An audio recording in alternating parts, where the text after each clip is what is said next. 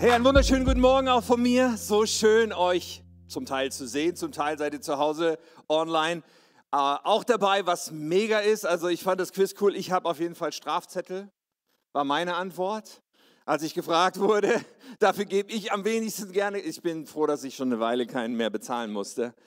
Hey, so gut, dass wir zusammenkommen, dass wir Gottesdienst feiern miteinander, dass wir in Gottes Wort zusammenschauen. Ich freue mich mega auf heute. Und heute starten wir endlich mit dieser neuen Predigtreihe. Die hat so ein bisschen ihre Schatten vorausgeworfen.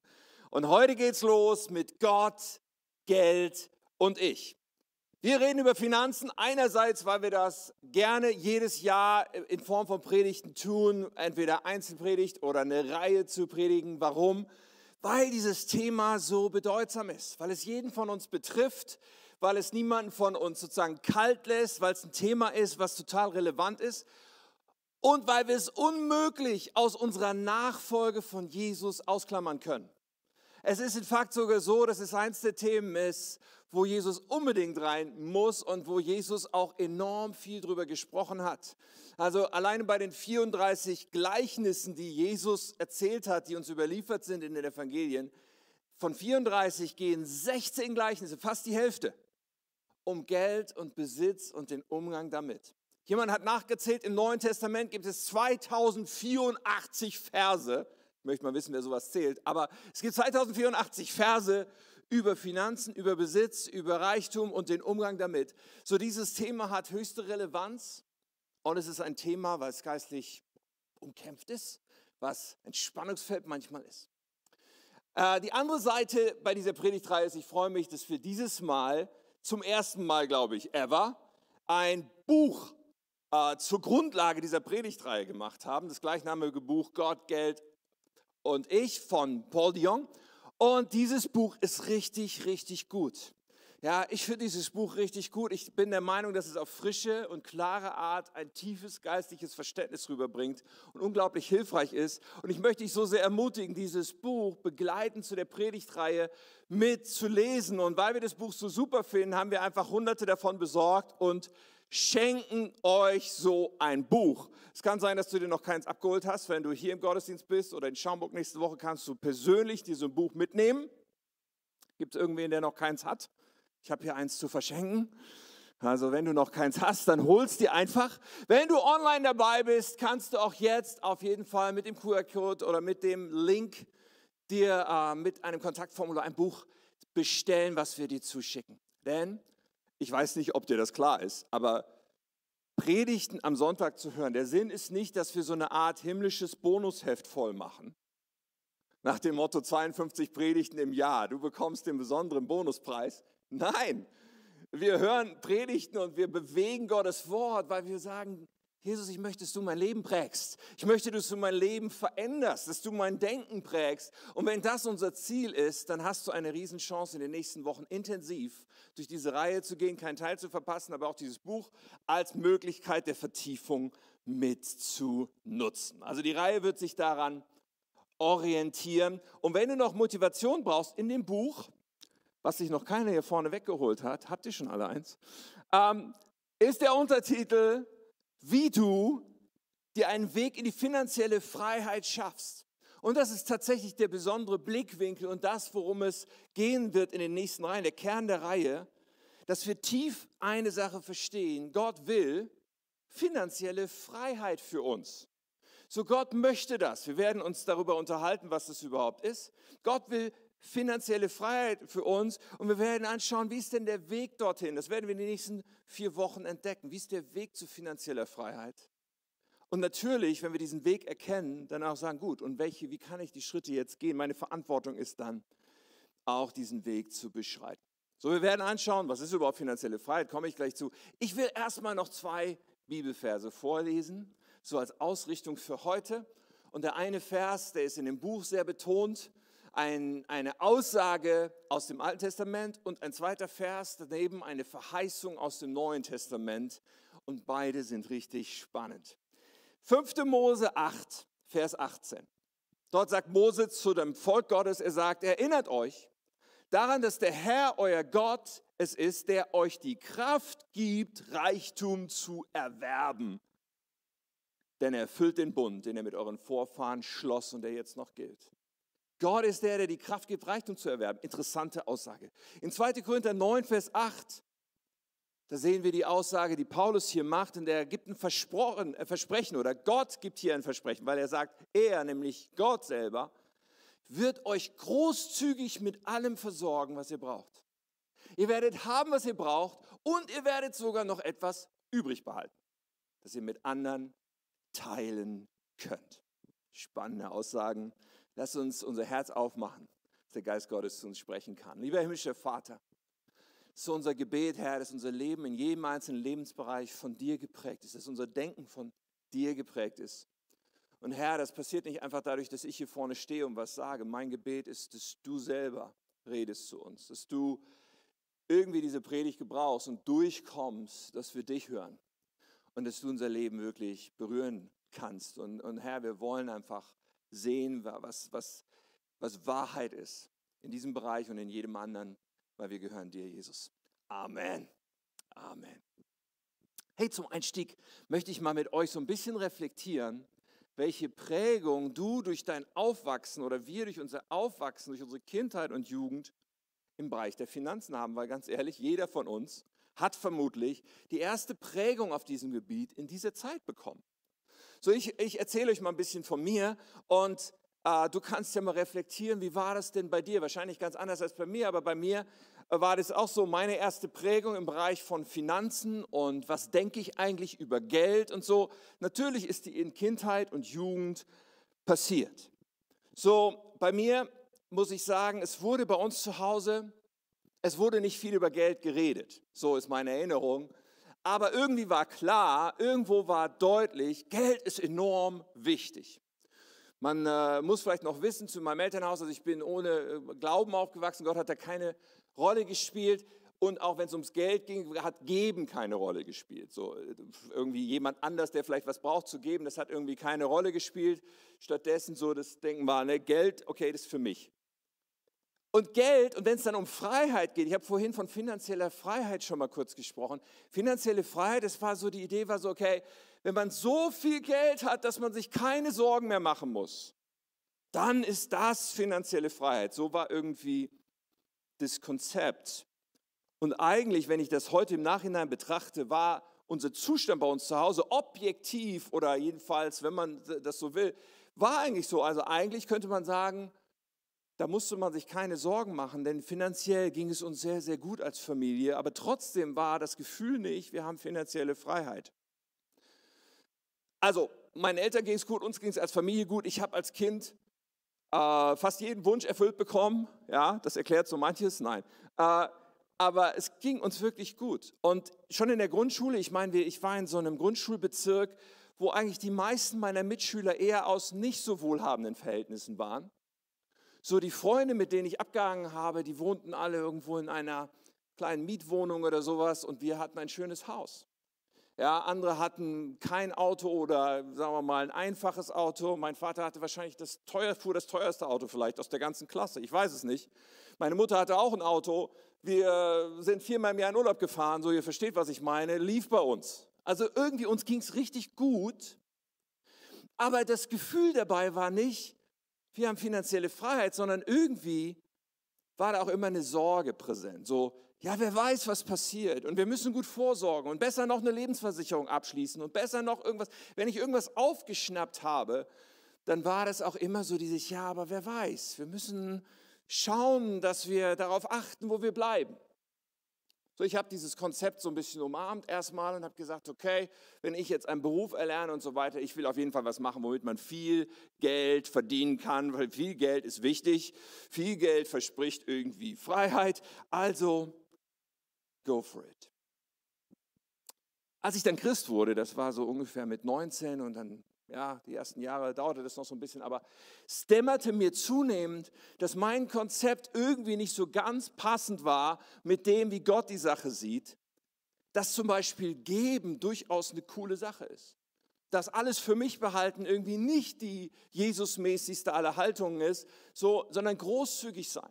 Dann habe ich verstanden, okay, Gott möchte, dass ich 10% von dem Einkommen gebe in die Kirche und so weiter. Und ich habe angefangen, diese Dinge zu leben. Ich habe auch vor allen Dingen, kam ein Prozess, dass mir materielle Dinge, die mir immer sehr, sehr wichtig gewesen waren, unwichtiger wurden. Und das war ein ganz wichtiger Prozess. Und irgendwie habe ich verstanden, Freiheit, das muss irgendwie auch damit zu tun haben, dass Jesus mein Herr ist.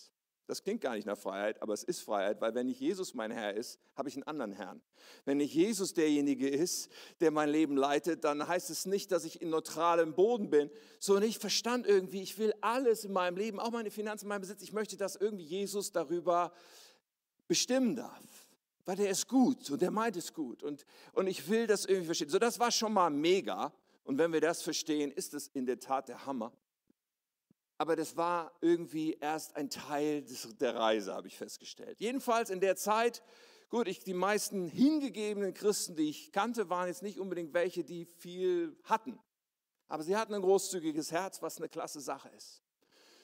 Und all diese Erfahrungen haben sicherlich dazu beigetragen, dass ich irgendwann in der Lage war, diese Entscheidung zu treffen. Ich gebe meine Karriere auf, meine Aussicht auf viel Geld verdienen und ich werde Pastor und schlage diese Richtung ein was für Jahre bedeutete, mit sehr wenig auskommen zu müssen, auch finanziell. Auch der Autor des Buches schreibt seine Geschichte, eine christliche Geschichte, eine, die geprägt ist davon, dass man ihm auch immer gesagt hat, sei großzügig und gib viel, was wunderbar ist. Aber er irgendwann gemerkt hat, finanzielle Freiheit, irgendwie stelle ich mir das trotzdem noch mal anders vor. Irgendwie erlebe ich das nicht so. Und tatsächlich hat er festgestellt, dass es noch mehr geben muss, und das habe ich auch irgendwann festgestellt. Und ich glaube, es ist lohnend, dass wir darüber sprechen. Finanzielle Freiheit. Nun, es wird höchste Zeit, dass ich mal definiere, was das überhaupt heißt. Heißt finanzielle Freiheit einfach, dass ich ganz viel Geld auf der Seite habe? Nein, nein, finanzielle Freiheit bedeutet das nicht, dass Geld mich lenkt, sondern dass ich das Geld lenke. Nicht das Geld lenkt uns, sondern wir das Geld. Wenn wir darüber nachdenken, dann können wir feststellen, dass Geld sehr leicht viel Einfluss nehmen kann auf Entscheidungen, die wir treffen. Dass es sehr leicht sein kann, dass wir bei einer bestimmten Reise oder einer bestimmten Zukunftsweichenstellung oder bei der Frage, ob wir jetzt großzügig etwas geben für eine bestimmte Sache und bei unglaublich vielen Sachen, das dann eine Rolle spielen kann, ob wir uns, dass wir uns fragen, kann ich mir das leisten? Oder wenn ich es mir leisten kann, sollte ich mir das leisten? Will ich das Risiko eingehen, auf diese Finanzen zu verzichten? Es kann sehr gut sein, dass in vielen Entscheidungen Geld eine große Rolle spielt. Und wenn das so ist, dann kann es gut sein, dass das Geld mehr uns lenkt, als wir das Geld. Dass Gott nicht so sehr unsere Entscheidungen bestimmt, sondern ganz oft die Frage, geht das überhaupt finanziell, viel stärker im Vordergrund steht. Und diese Sache wollen wir miteinander anschauen. Wer lenkt?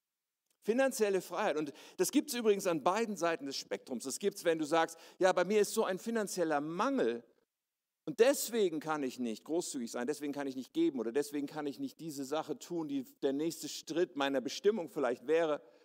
Es gibt aber das genauso auch bei finanziellem Überfluss, bei, bei einer Situation, wo, wo wirklich Überschuss da ist, aber vielleicht für diesen Überschuss um, umklammern, wo wir vielleicht unser Vertrauen darauf setzen und sagen, das ist aber meine Sicherheit, da gehe ich nicht ran, denn das brauche ich ja noch in Zukunft, damit ich immer gut dastehe.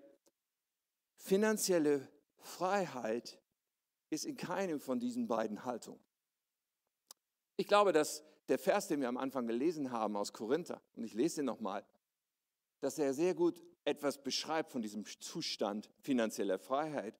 Wenn wir nämlich erleben, dass Gott uns großzügig versorgt mit allem, was wir brauchen. Wir haben, was wir brauchen, aber auch noch übrig behalten, um anderen, mit anderen teilen zu können. Und ich möchte dich fragen, was, was wäre finanzielle Freiheit in deinem Leben? Was würde sie bedeuten? Aber ich will dich auch fragen, welche Prägung hast du vielleicht erlebt? Vielleicht in Kindheit und Jugend, vielleicht in Kirche, vielleicht sonst wo. Aber was prägt eigentlich so Grundüberzeugungen über Finanzen in unserem Leben, über Geld und darüber, wie wir das so zu sehen und zu handhaben haben? Denn Überzeugungen, die wir haben, die sehen wir ja als wahr an. Wenn wir irgendwie geprägt sind und das nie hinterfragen, dann kann es sein, dass wir denken, das, so ist das. Bis wir anfangen, mal dahinter zu schauen und vielleicht bei der einen oder anderen Sache feststellen, das stimmt ja gar nicht. Das ist ja ein Mythos. Ja, die Menschheit hat lange geglaubt, dass die Erde eine Scheibe ist, bis Menschen angefangen haben, das zu hinterfragen und irgendwann festgestellt haben, nee, das ist Quatsch, die Erde ist keine Scheibe. Und in unserem Denken über Geld kann es auch solche Mythen geben. Und diese Mythen über Geld werden heute unser Thema sein, sind der erste Teil dieser Reihe, die Geldmythen. Also Dinge, die wir vielleicht glauben, bewusst oder halbbewusst oder unbewusst über Finanzen. Wir schauen uns an, und entdecken bei bestimmten Mythen, dass sie gar nicht wahr sind. Und ich habe mir so gefragt, als ich in dem Buch las, und da sind acht Mythen aufgelistet, wie mache ich das jetzt mit acht Mythen? Ganz schön viel, aber ich habe gedacht, ich gebe sie euch alle, allerdings fasse ich sie dann ganz stark zusammen in zwei Gruppen. Und darüber reden wir dann einen Moment. Und die erste Gruppe von Mythen, die wir besprechen wollen, hat damit zu tun, dass Geld oft ein Tabuthema ist dass der persönliche Umgang mit Geld oft ein Tabu ist. So dass, wir haben sogar dieses Sprichwort in Deutschland, so dieses, über Geld spricht man nicht, Geld hat man. Merkwürdiges Sprichwort, ehrlich gesagt. Ja, über Geld spricht man nicht, Geld hat man, ja, okay. Also Geldmythen, die damit in Zusammenhang stehen, dass irgendwie Geld so was Schamhaftes, so was, wir reden nicht drüber besser, hat. Und zwar interessanterweise bei Christen und bei Nichtchristen. Ich gebe euch mal ganz kurz diese Mythen, die das Buch aufzählt. Der erste Mythos, und du kannst ja mal mit dir abgleichen, finde ich das in mir. Der erste Mythos ist so, Geld ist nichts, worauf wir uns konzentrieren sollten. Also nach dem Motto, man sollte sich nicht so viel mit Geld beschäftigen. Irgendwie ist das was Schamhaftes, was nicht so cool ist. Wir konzentrieren uns besser nicht drauf. Zweiter Mythos, Gottes Segnungen sind nicht materiell. Also Wohlstand, Reichtum, dass wir Geld zur Verfügung haben, ist eigentlich nicht die Art, wie Gott segnet. Gott segnet irgendwie anders. Und irgendwie ist es vielleicht auch gar nicht so gut, wenn wir so viel Reichtum haben. Mythos 3. Die Bibel lehrt, dass Geld böse ist. Also Geld, Reichtum und so weiter an sich ist schlecht.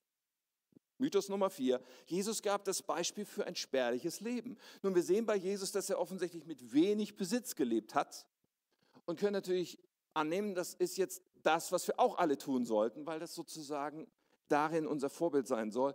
Mythos 5, Gottes Reich braucht kein Geld. So die Vorstellung von, ich meine, wir beten ja im Vater unser, dein Reich komme, dein Wille geschehe. Aber das geht ohne Geld, sodass das Reich Gottes sich ausbreitet und vorangeht in unserer Zeit durch uns und so weiter. Das hat nichts mit Geld zu tun. Und der sechste Mythos von acht in dem Buch ist mein Umgang mit Geld ist eine Privatangelegenheit. Also wir reden da besser nicht drüber. Ich gebe keinen Einblick in, was habe ich für ein Einkommen und wofür gebe ich Geld aus. Und bitte, auf gar keinen Fall, ich gebe keinen Einblick über, was gebe ich, weil geben ist ja etwas, wo die Rechte nicht wissen soll, was die Linke tut oder umgekehrt. Ähm, und irgendwie so das Konzept, besser nicht drüber reden. All diese Mythen, dachte ich so, als ich das las, die haben alle damit zu tun, dass wir Geld so oft zum Tabu machen.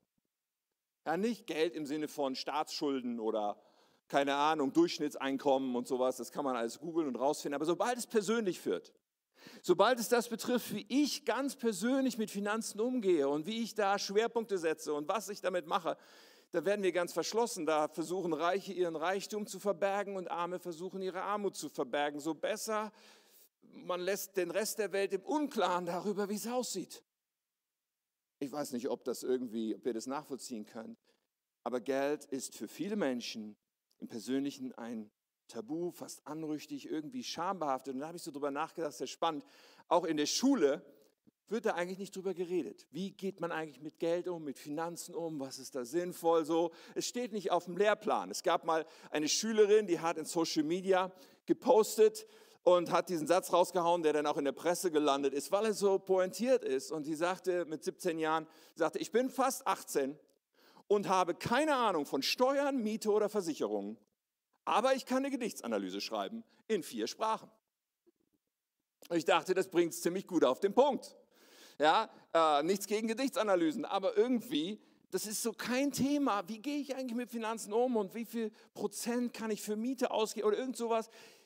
Was sollte ich sparen und wie? Es, es wird oft nicht thematisiert, aber ist Geld so enorm wichtig, oder? Ich meine, wenn, wenn, wenn der Bereich der Finanzen geordnet ist, dann wird viel anderes möglich und freigesetzt und Zeit und Kraft wird freigesetzt. Wenn wir etwas Gutes tun wollen mit unserem Leben, und ich hoffe, du sagst, ich würde gerne was Gutes tun mit meinem Leben, wenn wir in etwas größerem Maßstab was Gutes tun wollen, dann hat es ganz oft mit Finanzen zu tun.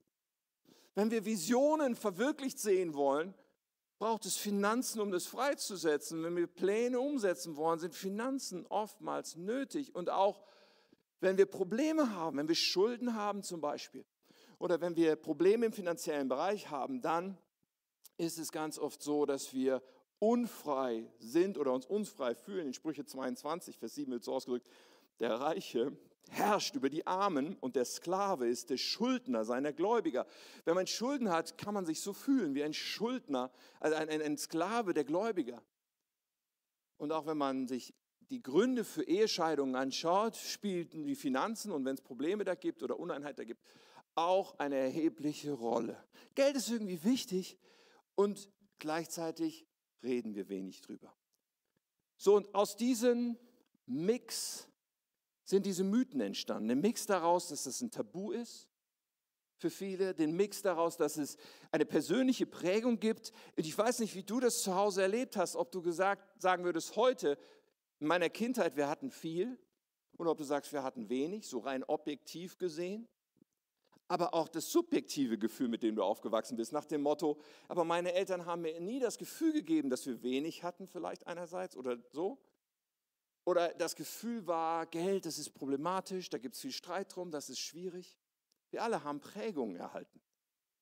Und all das hat dazu beigetragen, was wir heute über Finanzen denken. Und natürlich spielen auch Lügen, Unwahrheiten eine Rolle, die der Widersacher Gottes uns damit verkaufen will. Ich möchte bei diesen Thesen mal eine Überzeugung daneben stellen und über die ein bisschen reden. Ich kann nicht auf jedes Detail eingehen. Ihr habt ja die Bücher. Aber eine These und Überzeugung will ich nennen, nämlich Geld, weder Geld noch Reichtum ist an sich etwas Schlechtes. Weder Geld noch Reichtum ist an sich etwas Schlechtes. Ich möchte sogar sagen, ich erkenne eigentlich in der Bibel deutlich, dass die Neigung des Menschen, dass wir Besitz anhäufen, dass wir Wohlstand aufbauen, auch von Generation zu Generation Wohlstand vermehren, dass diese Neigung etwas ist, was von Gott in uns angelegt ist.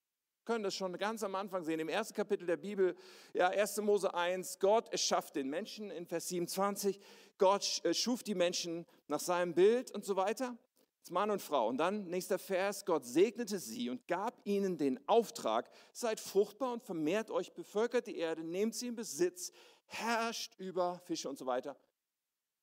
Und für mich ist da deutlich zu sehen, nicht nur vermehrt euch nach dem Motto, kriegt viele Kinder, sondern auch vermehrt. Ja, macht aus dem, was ihr habt, mehr. Und durchs Alte Testament gibt es dann viele Gelegenheiten, wo beschrieben wird, dass Wohlstand, das Reichtum ein Segen ist. Erst einmal. Also, wir haben 5. Mose 8 schon gelesen, diesen Vers, wo es heißt, erinnert euch daran, dass der Herr, euer Gott, euch die Kraft gibt, Reichtum zu erwerben. Oder 1. Chronik 29, Vers 12. Reichtum und Ehre kommen allein von dir, denn du bist der Herr über alles. Betet hier jemand? Oder Sprüche 11, Vers 10, wenn es den Gottesfürchtigen gut geht, feiert die ganze Stadt. Durch den Segen der aufrichtigen Menschen gelangt eine Stadt zu Wohlstand. Wenn wir das Alte Testament anschauen, können wir sagen, also diese Mythen aus dem Alten Testament kommen die nicht. Im Alten Testament ist Wohlstand was positiv beschriebenes, etwas, was von Gott kommt. Okay, aber wir können ja jetzt sagen, ja gut, aber im Neuen Testament gibt es schon andere Aussagen, auf jeden Fall. Aber ist es da nicht im Neuen Testament so, dass Reichtum da schon auch von Jesus als etwas Schlechtes beschrieben wird? Schauen wir uns das an. Und eine Geschichte, die einem da vielleicht schnell einfällt, wenn man so ein bisschen mit den Evangelien vertraut ist, ist die Geschichte vom reichen Jüngling, so wird sie genannt. Also ein junger Mann, der zu Jesus kommt und der offenbar sehr reich war und der dann mit Jesus ein Gespräch anfängt und der zu Jesus sagt, Meister, Rabbi, was muss ich tun, um das ewige Leben zu bekommen? Und dann beginnt so ein Gespräch darüber, über die Gebote von Mose und die kennst du ja und so weiter. Und der Jüngling, der sagt, ja, ich habe die alle, alle Gebote habe ich befolgt von meiner Jugend an und so. Und dann geht es weiter und da lesen wir mal hinein. In, in, in Markus 10 steht das, Vers 21. Da sah Jesus den Mann voller Liebe an. Oh, hier ist schon eine Predigt an sich. Ich liebe einfach Jesus, ist großartig. Er schaut ihn voller Liebe an und dann sagt er ihm etwas, was Steiles. Eins fehlt dir noch, sagt er zu ihm. Geh und verkaufe alles, was du hast und gib das Geld den Armen, dann wirst du einen Schatz im Himmel haben. Danach komm und folge mir nach. Als er, also der junge Mann, das hörte, verdüsterte sich das Gesicht des Mannes und er ging traurig fort, denn er war sehr reich. Jesus sah alle, die dabei standen, an und sagte zu seinen Jüngern, wie schwer ist es doch für die Menschen, die reich sind, ins Reich Gottes zu kommen.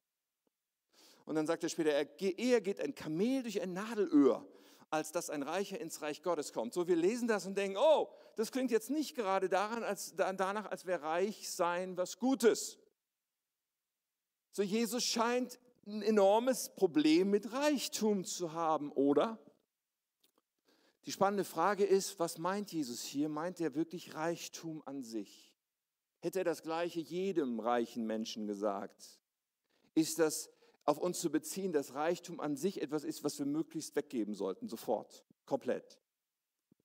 Die Geschichte geht noch ein bisschen weiter, das ist übrigens recht spannend und gibt schon ein kleines Indiz, weil Petrus, wen würde das überraschen, wenn wir uns mit Petrus beschäftigen, meldet sich und hat was zu sagen. So, Petrus, Vers 28, erwidert, wir haben alles aufgegeben, um dir nachzufolgen. Keine Ahnung, wie viel das war bei Petrus, aber er hat alles aufgegeben. Und Jesus erwidert, ich versichere euch, jeder, der Haus oder Brüder oder Schwestern oder Mutter oder Vater oder Kinder oder Besitz um meinetwillen und um der guten Botschaft willen aufgegeben hat, wird, und jetzt ist es so super spannend, was er sagt, wird jetzt in dieser Zeit alles hundertfach zurückerhalten. Häuser, Brüder, Schwestern, Mutter, Kinder und Besitz wenn auch mitten unter Verfolgung. Und in der künftigen Welt wird er das ewige Leben haben. Oh, ich bin verwirrt, ehrlich gesagt. Also echt, Jesus, das ist verwirrend. Was meinst du das wörtlich? Heißt es, wenn ich 1000 Euro irgendwie aufgebe für dich, kriege ich 100.000 zurück oder so? Wie ist es gemeint? Nun, ich will nicht sagen, dass es so gemeint ist, aber irgendwie macht es mich schon stutzig, dass Jesus darüber redet, dass es in diesem Leben irgendwie auch Besitz zurückgibt. Keine Ahnung, was er damit meint, oder? Und ich habe so gedacht, hm, um der Sache auf die Spur zu kommen, müssen wir noch ein bisschen weiter graben. Es ist immer schwierig, eine Theologie nur auf einer Bibelstelle aufzubauen. Also schauen wir mal weiter im Neuen Testament. Vielleicht kann Paulus uns helfen. Und Paulus redet auch über Reichtum und über Besitz. Er spricht mit seinem geistlichen Ziehsohn Timotheus. Er, er schreibt ihm einen Brief. Er sagt, Timotheus, es ist super, wenn wir genügsam sind. Wenn wir also in der Lage sind, mit wenig zufrieden zu sein. Und dann redet er über das Reichsein und er sagt Folgendes. Total interessant zu dem Thema. Er sagt in 1 Timotheus 6, Vers 9, Menschen, die reich werden wollen, geraten nur in Versuchung und sie verstricken sich in so viele dumme und schädliche Wünsche, dass sie letztlich ins Verderben und in ihren eigenen Untergang stürzen. Denn die Liebe zum Geld, die Liebe zum Geld ist die Wurzel aller möglichen Übel. So sind manche Menschen aus Geldgier vom Glauben abgewichen und haben sich selbst viele Schmerzen zugefügt. Das ist eine krasse Stelle. Und ich stehe hier vorne und sage, Geld und Reichtum ist nicht an sich schlecht. Kann man ja kaum glauben. Ja, aber bei Paulus, du musst schon genau hinschauen, denke ich. Er sagt nicht, Geld ist die Wurzel allen Übels. Er sagt, die Liebe zum Geld. Er sagt nicht, Reichtum ist per se schlecht. Er sagt, reich werden wollen ist sehr, sehr problematisch. Und das müssen wir uns mal genau durch den Kopf gehen lassen. Es geht nämlich immer, es geht immer wieder und auch bei Jesus immer wieder nicht so sehr um die Sache an sich. Geld an sich ist neutral. Aber es geht dann um unser Herz, es geht um unsere Motive, es geht um das, was wir damit in Verbindung bringen. Sobald Geld in unsere Hand kommt, das neutrale Geld in unsere Hand, in unsere Verfügung kommt, passiert etwas. Und das müssen wir leiten. Nächste Woche werden wir da intensiver einsteigen. Aber es geht immer um unsere Motive. Es geht immer darum, setze ich meine Sicherheit darauf? Glaube ich, dass das meinen Wert bestimmt, was da in meiner Hand ist? Unsere Motive sind entscheidend. Und Paulus ist noch nicht fertig. Er redet weiter dann in Vers 17 über das Thema. Er sagt, sag allen, Timotheus, sag allen, die in dieser gegenwärtigen Welt reich sind. Sie sollen nicht stolz sein und nicht auf ihr Geld vertrauen, das bald vergehen wird. Also, wenn du reich bist, er sagt nicht, verkauf alles und gib's den Arm. Er sagt erst einmal, sei nicht stolz, vertrau nicht auf das Geld, setz dein Vertrauen nicht darauf, stattdessen sollen sie ihr Vertrauen auf den lebendigen Gott setzen, der uns alles, lass uns das hören, der uns alles reichlich gibt, was wir brauchen, damit wir uns daran freuen und es genießen können. Also erstmal so weit ist, wow, ist nicht an sich schlecht, aber setzen wir unser Vertrauen darauf. Aber es geht noch weiter. Paulus legt noch einen drauf. Er sagt, fordere sie auf, ihr Geld zu nutzen, um Gutes zu tun. Sie sollen reich an guten Taten sein, die Bedürftigen großzügig unterstützen und immer bereit sein, mit anderen zu teilen, was Gott ihnen gegeben hat. Und das ist so spannend. Manchmal haben wir so diese Neigung, wenn, wenn, wenn das Problem hier ist, dass wir noch einen weiten Zaun drum ziehen und sagen, wir dürfen noch nicht mal an den Zaun ran. Und so ist es mit Geld. Ja, manchmal haben wir nur abgespeichert, okay, Geld, das ist ein Problem, also lasst uns möglichst weit davon wegbleiben, am besten gar nicht drüber reden. Aber das ist nicht, was Paulus sagt, das ist auch nicht, was Jesus sagt. Nicht Geld an sich ist das Problem. Auch reich zu sein an sich ist nicht das Problem. Wohlstand an sich ist nichts Negatives, aber wenn wir unser Vertrauen darauf setzen, wenn wir es haben wollen für uns, vielleicht für unsere Identität, für unseren Wert, für unsere Sicherheit, wenn wir sagen, ich muss all diese schönen Dinge kaufen können, deswegen will ich unbedingt viel Geld haben, dann sind wir in die Falle getappt. Inhaltlich geht es nicht so sehr um den Begriff, sondern immer um das Motiv. Das ist übrigens auch sehr spannend bei, einem, bei einer Sache, die oft im Raum steht, wenn man wie ich jetzt als Prediger, über solche Begriffe wie Wohlstand und Reichtum spricht. Es gibt nämlich so eine Lehre, die nennt man das Wohlstandsevangelium. Und da steht so ganz schnell im Raum so, ist das jetzt das Wohlstandsevangelium, was der predigt? Und diese Lehre gibt es wirklich und es ist eine Irrlehre. Das Wohlstandsevangelium, aber die feine Linie, die man beachten muss, ist, welche Motive werden angesprochen. Das ist eigentlich das Zentrale, worum das es geht. Wenn nämlich wir predigen nach dem Motto, wenn du nur das Richtige tust, wirst du reich. Dann wird Gott dir ganz viel geben. Dann sprechen wir Motive an, die bedeuten, okay, ja, reich sein, das will ich gerne.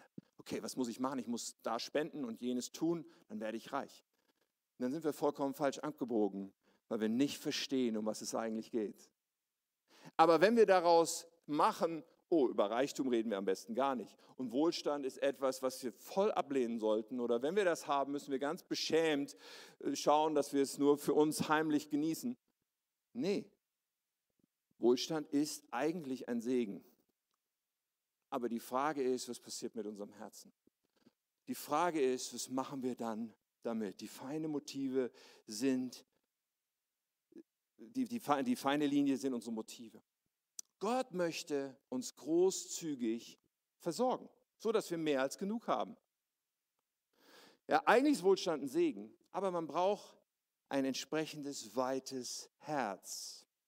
Ich glaube, dass Gott Wohlstand schenken will. Allerdings, ich glaube, dass Gott, also keine Ahnung, aber ich glaube, Gott hat manchmal das Problem, wenn er so denkt, okay, ich würde dir gerne Wohlstand schenken, aber gleichzeitig sehe ich auch, dass du damit nicht umgehen könntest, weil du würdest dann anfangen, auf den Wohlstand zu vertrauen und würdest dann anfangen, dich um dich selber zu drehen, statt dein Vertrauen auf mich zu setzen. Also wenn ich diese Wahl hätte, wenn ich Gott wäre, versteht ihr? Dann würde ich sagen, oh, dann lieber kein Wohlstand. Es ist immer die Frage, ob wir in der Lage sind, zu verstehen, wozu dieser Segen gedacht ist wozu die finanzielle Freiheit gedacht ist, nämlich damit wir andere frei machen können und ein Segen sein können. John Wesley hat gesagt, verdiene so viel du kannst, spare so viel du kannst, gib so viel du kannst. Ich finde, das ist ein brillantes Zitat, das kann man mal so ein bisschen meditieren. John Wesley, das war so ein Erweckungsprediger im 18. Jahrhundert, der die Methodistenbewegung ins Leben gerufen hat. So, er ist schon lange her, aber seine Aussage finde ich super weil es die Sache irgendwie sehr viel besser auf den Punkt bringt, zu verstehen, ja, viel verdienen ist nicht schlimm, viel sparen ist auch nicht schlimm, es gibt uns Möglichkeiten, aber viel geben gehört auch dazu. Die Frage des Wohlstandes ist nicht an sich schlecht. Der Umgang damit und vor allen Dingen unser Herz dahinter sind entscheidend. Nun, wir haben jetzt ein ganzes Paket geschnürt von Mythen. Sechs Mythen aus dem Buch. Es gibt noch zwei weitere und die sind so ein bisschen anders gelagert. Und ganz kurz schauen wir uns die auch noch an. Diese beiden Mythen, die dann noch sind. Mythos Nummer sieben. Man kann innerlich denken, es wäre anders, wenn ich mehr hätte. Nach dem Motto, wenn ich nur mehr Einkommen hätte, wenn ich nur mehr Geld hätte, ja, dann wäre ich frei. Dann könnte ich geben, dann könnte ich auch meine Bestimmung leben mit Gott, dann könnte ich mich von ihm leiten lassen, irgendwie, ich könnte großzügig sein, wenn ich nur mehr hätte. Ein Mythos, keine Wahrheit. Und der achte Mythos aus dem Buch ist, ich stecke fest und es gibt keinen Ausweg. Vielleicht denkt jemand, schon so lange habe ich mit Schulden und mit Mangel zu tun und irgendwie, ich weiß nicht, wie ich da rauskommen soll und wahrscheinlich gibt es keinen Ausweg. Diese beiden möchte ich einfach kurz noch anschauen. Ich möchte eins unterstreichen, diese beiden kann man auch zusammenfassen, weil es sind innere Entschuldigungen, die auf Lügen beruhen. Lügen, die wir glauben. Wir alle glauben manchmal Lügen. Aber ich möchte dir das ganz liebevoll sagen, wenn du so denkst, ich komme hier nicht raus und wenn ich nur mehr hätte, dann wäre alles anders. Das ist nicht wahr. Das ist ein Mythos. Aber wir können das als innere Entschuldigung nehmen und können uns dann ins Passive zurückziehen und sagen, wir machen nichts damit. Wir können denken, es ist Gott, der gar nicht will, dass ich mehr habe. Wir können auch sagen, es ist meine eigene Schuld, ich kriege es halt nicht auf die Reihe. Aber am Ende des Tages mit so einer Ausrede, mit so einer Entschuldigung machen wir dann vielleicht erstmal gar nichts. Und ich möchte dir so gerne sagen, hör auf diese Lügen zu glauben und ersetze sie durch Wahrheit. Und dafür werden wir die nächsten Wochen auch verwenden, um diesen Weg zu entdecken. Ich gebe euch ein paar Appetitanreger äh, an Wahrheit, okay? Zur Zielgeraden, wir haben nicht mehr viel Zeit, nur ganz kurz angetippt. Aber die nächsten Wochen werden da mehr zu zeigen. Eine der Wahrheiten, die wir verstehen müssen, ich habe genug für eine veränderte Zukunft. Ich habe vielleicht heute Mangel, aber in diesem Mangel ist trotzdem, es ist genug, es ist das Potenzial für eine veränderte Zukunft darin. Wie funktioniert das? Es gibt geistig ein so wichtiges Prinzip und das nennt sich Saat und Ernte. Wenn wir heute Mangel haben, kann es sein, dass es eine Ernte ist von einem falschen Umgang mit Saat gestern. Es kann alle möglichen Ursachen haben, aber heute, selbst wenn ich Mangel habe, ich habe die Möglichkeit, eine Saat für morgen auszubringen. Und das werden wir entdecken, auch im Laufe dieser Predigtreihe, was das bedeutet. Aber es ist die Wahrheit, dass wir verstehen, ich habe genug, damit meine Zukunft anders aussieht. Eine zweite Wahrheit ist, Gott will mich heute vorbereiten für ein stärkeres Morgen. Ja, wir machen oft unsere Umstände verantwortlich oder irgendetwas, aber tatsächlich ist unser Denken, unser Mindset, unsere, unsere Vorstellung und dann auch unser Handeln viel entscheidender. Unsere Disziplinen, die wir an den Tag legen, heute bestimmen dann, wie unser Morgen aussieht. Zwischen der Zusage und der Versorgung ist die dritte Wahrheit. Zwischen der Zusage und der Versorgung liegt der Ort meiner Verantwortung. Das ist ein Satz aus dem Buch, den ich total super finde. Gott gibt uns die Zusage für Versorgung und Gott will die Versorgung schenken, aber wenn ich sage, ich habe zwar die Zusage, aber ich erlebe die Versorgung nicht, dann bin ich am Ort meiner Verantwortung. Dann bin ich an dem Ort, wo ich sage, okay, was mache ich denn jetzt damit? Welche Schritte gehe ich jetzt? Wie nehme ich das Saatgut? Wie lasse ich Gott jetzt mein Denken erneuern und verändern, auch mein Denken über Finanzen? Wie lasse ich ihn wirken in mir? In Epheser 3, Vers 20, durch die mächtige Kraft Gottes, die in uns wirkt, kann Gott unendlich viel mehr tun, als wir je bitten oder auch nur hoffen würden. Und das ist eine, eine Hammer-Zusage, wenn ich die mal auf unser Thema hier beziehe. Dann denke ich, wow, wenn ich Gott in mir wirken lasse, wenn ich ihn mein Denken verändern lasse, wenn ich ihn meine Perspektive verändern lasse, ist unendlich viel mehr möglich, als ich mir gerade vorstellen kann. Die vierte Wahrheit ganz kurz, mein Weg beginnt mit einem kleinen Schritt. Das ist auch immer wieder wahr, es ist auch in diesem Bereich wahr. Und das, was wir anschauen werden in den nächsten Wochen, ist nicht so eine Instant-Lösung, so nach dem Motto wie die, die Mikrowellenlasagne. Ja, ich hole die einfach aus dem Kühlschrank, aus dem Gefrierschrank, rein in die Mikrowelle, zack, habe ich das Essen schon fertig. So, Gott gibt uns das nicht so. Es ist tatsächlich eher so, dass er uns ein Feld gibt und Saatgut in unseren Händen ist und alle weiteren Dinge, die nötig sind, um zu einer Mahlzeit zu kommen, auch gibt. Aber es ist ein Weg, es ist ein Prozess und es beginnt mit einem kleinen Schritt. Es beginnt damit, dass wir sagen, Jesus, ich möchte, dass du regierst über mein Denken, über mein Leben, über den Bereich der Finanzen. Jesus, ich möchte dich einladen, mein Denken zu prägen. Er tut das nur bei Freiwilligen. Er tut es nicht, wenn wir nicht ihn einladen, es zu tun. Und ich möchte so gerne diesen Weg herausfinden zu finanzieller Freiheit und anfangen zu gehen. So, kleiner Schritt kann diese Entscheidung sein. Ein kleiner Schritt kann sein, ich nehme dieses Buch und ich nehme diese Reihe und ich nehme sie ganz bewusst, weil ich, ich will durcharbeiten zu einem Weg der Veränderung. Kleiner Schritt kann sein, Jesus einzuladen. Und eins ist mir sicher, Jesus möchte finanzielle Freiheit für uns. Freiheit, die bedeutet nicht, das Geld lenkt dich und mich, sondern wir lenken das Geld. Freiheit, die versteht, Gott ist mein Versorger, er gibt großzügig, mehr als genug, damit ich geben kann, damit ich selber großzügig sein kann und andere freisetzen kann. Soweit zum Einstieg. Wir werden jetzt beten und ich lade dich ein, den ersten kleinen Schritt heute zu gehen. Der passiert in deinem Herzen, der passiert mit einer Entscheidung, mit ich will Mythen über Bord werfen. Vielleicht sind da noch mehr Mythen in deinem Denken, die Gott dir aufzeigen will, aber auch die Dinge, die wir heute gehört haben. Zu sagen, ich möchte gerne ein neues Denken haben, zu verstehen, wie sich die Sache verhält.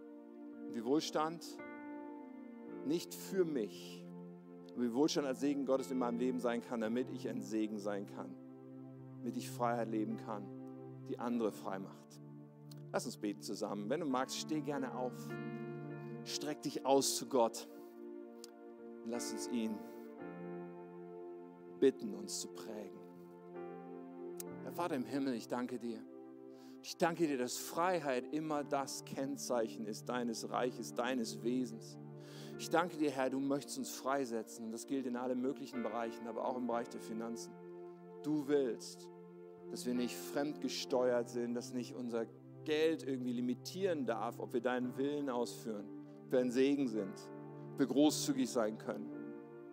Herr, du möchtest uns an einen anderen Ort bringen. Und ich bete, ich bete, dass wir vom Herzen das umarmen. Ich bete, Herr, da wo Menschen dich jetzt gerade einladen, dass du unser Denken prägen sollst.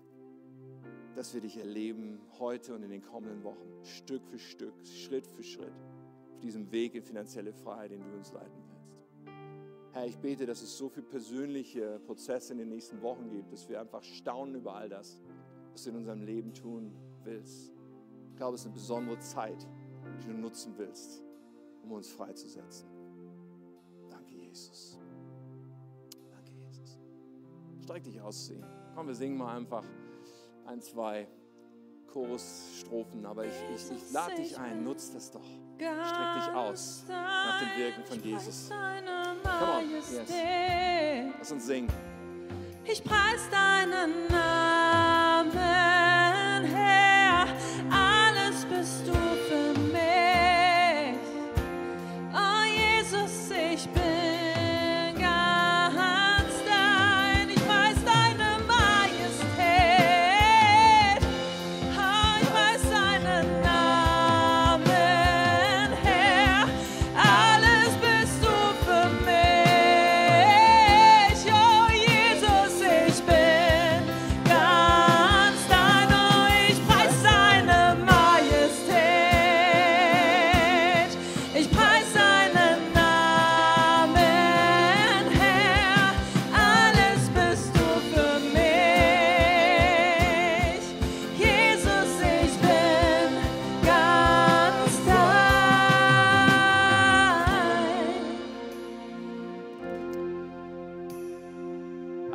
will ich einfach noch ansprechen, wenn wir so singen, ich preise deine Majestät, wenn wir sagen, sei du der Herr über einen Bereich meines Lebens, dann ist es gut, wenn wir auch noch grundlegender kurz schauen und uns die Frage stellen, ist Jesus der Herr unseres ganzen Lebens?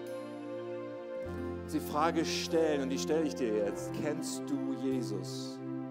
Kennst du ihn als deinen Herrn, als deinen Erlöser, als den, der alles weggeräumt hat, was dich von Gott trennt, als den, der dein Freund sein will, aber auch der, der dein Leben leitet. Auch da ist es so, Jesus ist im Leben von Freiwilligen. Sprich, wir haben die Entscheidung, ob wir ihn reinlassen. Das ist nicht unser Auslieferungszustand. Unser Auslieferungszustand ist, ich bin mein eigener Herr. Ich mache, was ich will. Aber wir können umkehren. Wir können sagen, nein, Jesus, ich will, dass du in mein Leben kommst. Ich will mich dir anvertrauen. Und wenn du jetzt gerade merkst, wow, diese, diesen Punkt habe ich noch nicht für mich geklärt. Ja, manchmal bete ich vielleicht, vielleicht habe ich auch gedacht, ja, ich bin doch Christ, aber du merkst gerade, okay, ihm mein ganzes Leben anvertrauen, das ist eigentlich nicht meine Realität. Ihn zu kennen und mit ihm zu leben, ist eigentlich nicht meine Realität. Hey, du kannst heute diese Tür deines Herzens öffnen. Jesus möchte reinkommen in dein Leben. Und ich möchte dir gerne Starthilfe geben mit einem Gebet, was wir zusammen beten, was, wo du dich einklingen kannst, wo du sagen kannst, ich mache das zu meinem Gebet ganz bewusst. Aber ich möchte dich darauf aufmerksam machen, es braucht eine klare Entscheidung von dir. Jesus kommt sehr, sehr gerne. Er ist ready, er ist dir näher als die Luft, die du atmest. Es braucht von dir einen klaren Schritt. Deswegen lade ich uns mal ein, hier im Raum die Augen kurz zuzumachen. Wenn du zu Hause bist, hast du es ganz easy da. Aber ich lade dich ein, dass du Gott mal deine Hand entgegenstreckst, wenn du sagst, Jesus, ich will, ich will, dass du in mein Leben kommst, ich will, dass du mein Herr und Retter bist. Streck ihm mal deine Hand entgegen. Zu Hause kannst du klicken in Online Church auf den Button Hand heben. Warum ist das wichtig? Weil du damit eine Entscheidung triffst, an die du dich erinnern kannst. Ja, es ist mir ernst. Streck ihm mal deine Hand entgegen. Jesus streckt dir schon längst seine entgegen. Schlag ein. Ja, so gut. Einfach um auszudrücken, Jesus, komm in mein Leben. Ich gehöre dir. Du bist mein Herr, mein Retter. Und dann beten wir zusammen. Richtig gut.